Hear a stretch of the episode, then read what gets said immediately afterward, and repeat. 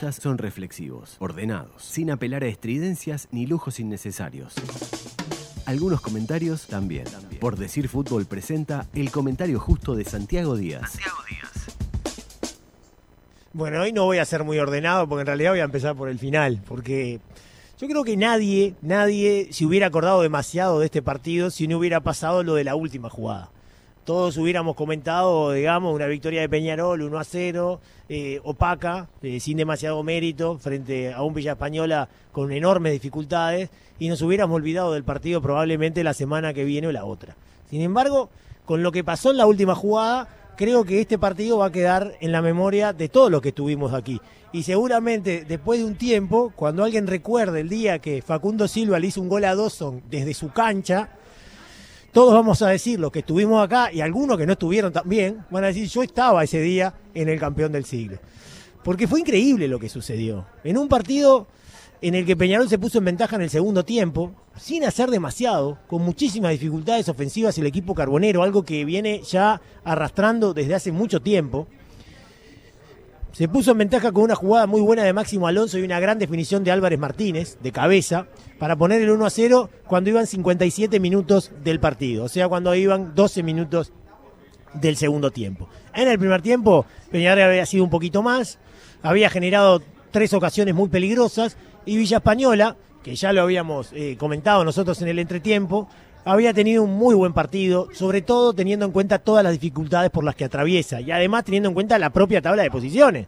¿no? Villapañola está último y Peñarol es un aspirante al título. Teniendo en cuenta eso, defendió duro, eh, estuvo concentrado, estuvo intenso y solamente eh, no es que se dedicó a defender, para nada, no solamente se dedicó a defender, sino que cuando tuvo la ocasión manejó la pelota, intentó desbordar por la zona derecha con Denis Olivera, con los dos Albín y le generó alguna dificultad a Peñarol, mostrando una carencia que ha tenido el equipo eh, durante todo el campeonato, que es la falta de dinamita en los últimos metros, ¿no? Ahí la chispa ofensiva le falta mucho al equipo de, de, Villa Española, que de todas maneras, teniendo en cuenta todo lo que dijimos antes, yo creo que hizo un muy buen partido. Y me dio toda la sensación que el 0 a 0 no estaba tan alejado de lo que vimos. Porque a Peñarol realmente le faltó muchísimo. Realmente mucho. Y las tres ocasiones que tuvo fueron de contragolpe, fueron eh, en situaciones en donde agarró a Villa Española adelantado en el terreno. Lo que habla de las dificultades que tiene Peñarol cuando tiene que enfrentar a una defensa que se le eh, coloca atrás y que le achica espacios y que juega con bloque bajo. Y también habla de que muchas veces en el partido Villa Española también buscó y que no solo intentó eh, defenderse en el, en el partido. Obviamente que tenemos que decir que Peñarol tuvo bajas porque Piquerés está lesionado, Trindade está lesionado, están Giovanni y, Facu Torres en la selección, por supuesto que tenemos que decirlo. También hay que decir que el entrenador eh, Mauricio Larriera decidió dejar en el banco a algunos jugadores que venían siendo titulares, como Chepelini, como Carlos Rodríguez. Eso hay que decirlo también.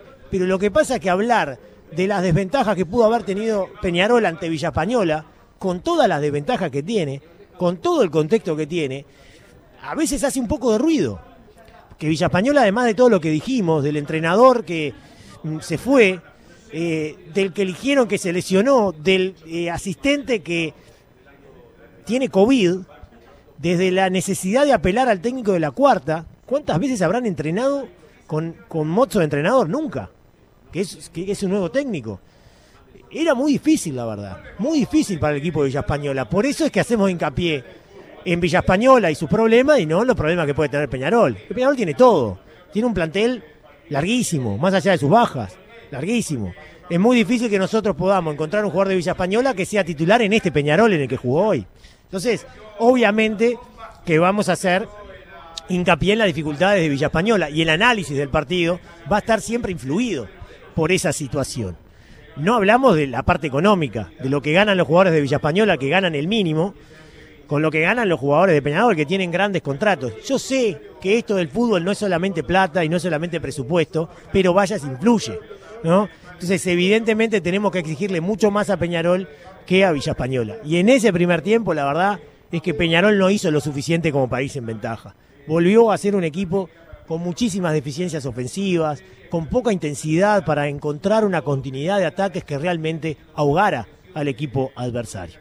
En el segundo tiempo la cosa estaba igual, con un protagonismo un poco marcado de Peñarol en cuanto a la tenencia de pelota y a la progresión territorial, pero sin ninguna claridad hasta que apareció esa muy buena jugada de Alonso, de Máximo Alonso. Toma la pelota por la izquierda, engancha hacia el medio y la verdad es que profundiza muy bien para encontrarlo a Álvarez Martínez, que conoce muy bien el área, conoce muy bien dónde ubicarse y bueno, después cabecea y liquida al arquero Facundo Silva, que en ese momento seguramente no se imaginaba lo protagonista que iba a ser en el partido. Peñarol se pone en ventaja y yo creo que ahí también comete un error grave y es que se conforman demasiado con el empate, con la victoria, perdón, parcial por 1 a 0. A ver, en el fútbol, hacer un gol siempre te da una ventaja que tenés que cuidar. Yo no digo que no, pero me parece que por las condiciones de un equipo y otro, hasta porque Peñarol jugaba de local y demás, lo de Peñarol fue demasiado en ese aspecto, ¿no? Es como que tomó una, una placidez con el resultado que a veces, la verdad, llamaba la atención. Mm, no porque Villa Española le generara tanto riesgo, no porque estuviera ahí colgado del travesaño este, cerca de Dawson, sino porque prácticamente en varios momentos de ese segundo tiempo resignó posibilidades de ataque, como que se conformó demasiado. Yo creo que si lo hubiera buscado un poco más, si hubiera presionado un poco más arriba, si hubiera mantenido la postura que, bueno que tenía hasta ese momento, yo creo que podría haberlo liquidado el partido. Recién sobre el final, y después de dos jugadas de Villa Española peligrosísimas cuando iban 80 minutos, dos jugadas peligrosísimas de Villa Española, ¿no? Una de Tizón que pasó muy cerca, después otra que también fue peligrosísima. Ahí Peñarol se dio cuenta que tenía que ir a buscarlo un poco más arriba. También Villa Española se cansó un poco y empezó a manejar la pelota al equipo carbonero y tuvo un par de ocasiones peligrosas, un centro de Alonso, una pelota que le baja Álvarez Martínez a Canovio en la que Canovio no puede definir bien, después un par de tiros de esquina que fueron peligrosos y parecía, estaba todo dado como para que Peñarol se llevara la victoria. Y saben que hubiera sido justo en cierto punto, porque en realidad el que había generado el riesgo había sido Peñarol no hubiera sido una gran actuación de Peñarol, ni mucho menos. Hubiera sido otra actuación decepcionante de Peñarol, por lo menos bajo mi punto de vista. Pero hubiera sido justo, hubiéramos dicho una victoria ajustada, pero justa. Una victoria de Peñarol que es muy importante para la tabla de posiciones, porque hubiera sido la tercera consecutiva. Pero desde el punto de vista del rendimiento, hubiéramos tenido que decir otra vez que había quedado en deuda, porque no hubiera conformado para nada el rendimiento de Peñarol. Y bueno, lo cierto es que esa, digamos, victoria nunca se concretó. ¿Por qué? Porque hay un tiro libre de Villa Española, que Guzmán me corrija, capaz que se acuerda. Fue ¿Fue en el campo de Villa Española o fue en el, campo de Peñarol? En el campo de Villa Española. Fue en el campo de Villa Española. ¿Cuánto? ¿Dos metros? Sí, sí, mira, tengo un video acá, Santi, si Está, el video. Es casi, casi en la línea. Casi en la línea de. Es casi en la línea de. el FAU fue más atrás, pero ganaron un par de metros. Es casi en la línea de la mitad de la cancha, ¿no? La línea que divide en dos el terreno. ¿no? Un poquito sesgado hacia la izquierda. Y le va a pegar el arquero y están todos los jugadores de Villa Española. Estamos en los descuentos, ya no queda nada. Peñarol ganaba 1 a 0. Y le pega el arquero con la derecha. Dos son cuando parte, porque me fijé exactamente, dos son cuando parte el remate de, su colega, digamos, está en la línea del área chica.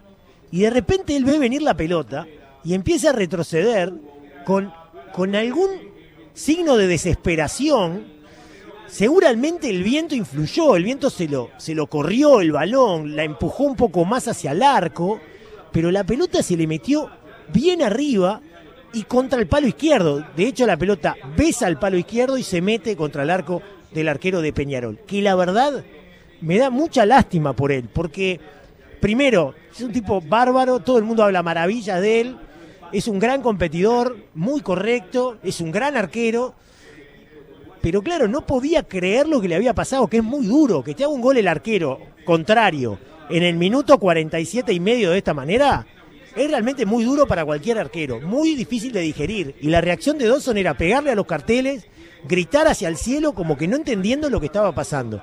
Y por el otro lado, y el deporte es eso, el fútbol particularmente es eso, uno veía al arquero de Villa Española, Facundo Silva, abrazado con todos sus compañeros, corriendo como un loco porque no podía creer lo que había hecho, y también te emocionaba. Era una imagen eh, en un lado de la cancha, otra imagen al otro lado de la cancha, muy contradictorias, que generaban sensaciones muy diferentes y que explicaban un poco lo que es el fútbol.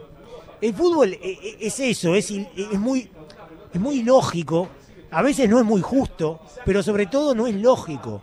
¿no? Muchas veces el equipo que es inferior le puede ganar al equipo que, que supuestamente tiene que alzarse con la victoria porque tiene mejores jugadores, porque tiene mejor presupuesto, porque tiene todo como para ganar. Y bueno, el último del campeonato contra el primero, ¿y qué se sabe? Andás a ver, capaz que.